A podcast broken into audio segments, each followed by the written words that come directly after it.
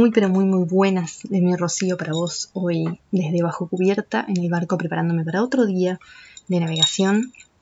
Este, ayer tuve la suerte de navegar tres cruceros el mismo día, tres cruceros de una hora y media, dos horas, de los cuales el del primero, el del mediodía, eh, sirviendo una eh, a un asadito, digámosle, de alguna forma.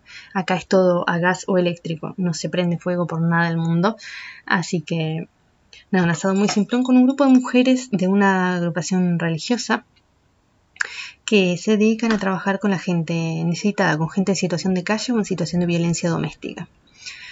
Y fue un día que ellas se tomaron para, para vincularse, para descansar, para salirse del ámbito normal de trabajo eh, la consigna era justamente no hablar de trabajo. Y mm, mujeres, a mi criterio, muy valientes, porque hay que tener ganas de levantarte todos los días y, hacerle frente a esa situación y conocer a las personas en, uno de los peores momentos de su vida. Así que tratamos de, de malcriarlas, de consentirlas de alguna forma, lo más que pudiésemos, para que ellas también se sintieran recompensadas por todo el esfuerzo que hacen.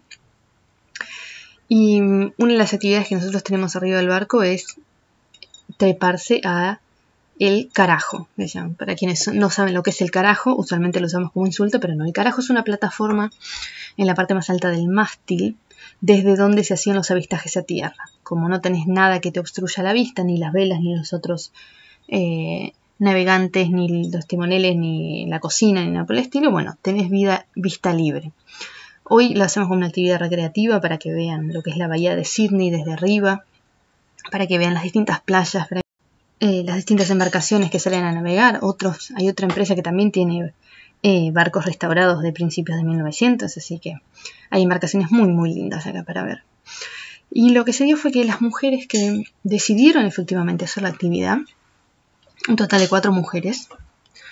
Todas tenían miedo a las alturas.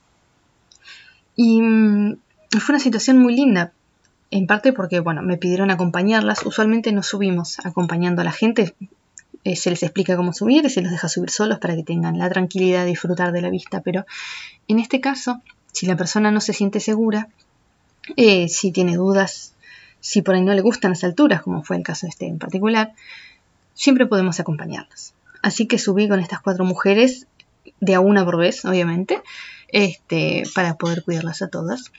Y fue una situación muy linda porque ellas se dieron cuenta que podían, se dieron cuenta que podían animarse a, la altura. Y lo más lindo es que cuando haces algo que te saca totalmente tu zona de confort, te ves a vos mismo de una perspectiva que antes no tenías. Y no es solo estar ahí arriba y ver la bahía de Sydney y decir, ay, qué lindo los barcos, y qué lindo el mar, y qué lindo el océano Pacífico ahí afuera. No, no, no, esto, esto va más allá de esto. Este, esto era una cuestión personal para ellas. Así que hicimos medio una celebración después, ¿no? Aplausos, besos, abrazos, celebrando todas las que se habían animado y las que no se animaron por el motivo que sea, también que disfrutaran de ese, de ese momento en que sus compañeras dijeron, sí me voy a animar y sí voy a poder. Porque cuando, cuando vos podés, cuando vos te animás y te das cuenta que efectivamente no era tan terrible como creías, indirectamente le estás dando permiso a otras personas a animarse también. Así que fue fantástico, porque solo se necesitó que la primera de las mujeres se animara para que después las demás también quisieran intentarlo. Así que fue una situación muy, muy, muy gratificante. Por eso es que a veces soy tan hincha con el tema de, de animarse, de intentarlo, de hacer las cosas. Y por eso también me exijo a mí cada día intentarlo, hacer las cosas, comprometerme, seguir adelante, salir de mi zona de confort. Porque cuando yo lo hago, lo hago de una, una manera muy egoísta, ¿no? Porque lo estoy haciendo por mí.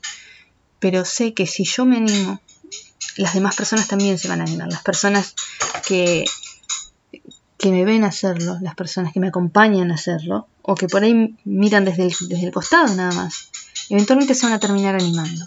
Y, eso es maravilloso.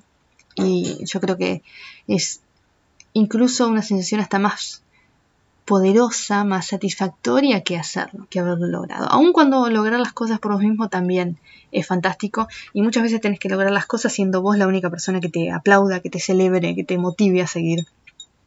Pero créanme que el momento en el que lo que uno hace se transmite a los demás y se comparte llega. Así que si tenés algo a lo que quisiste animarte, animate.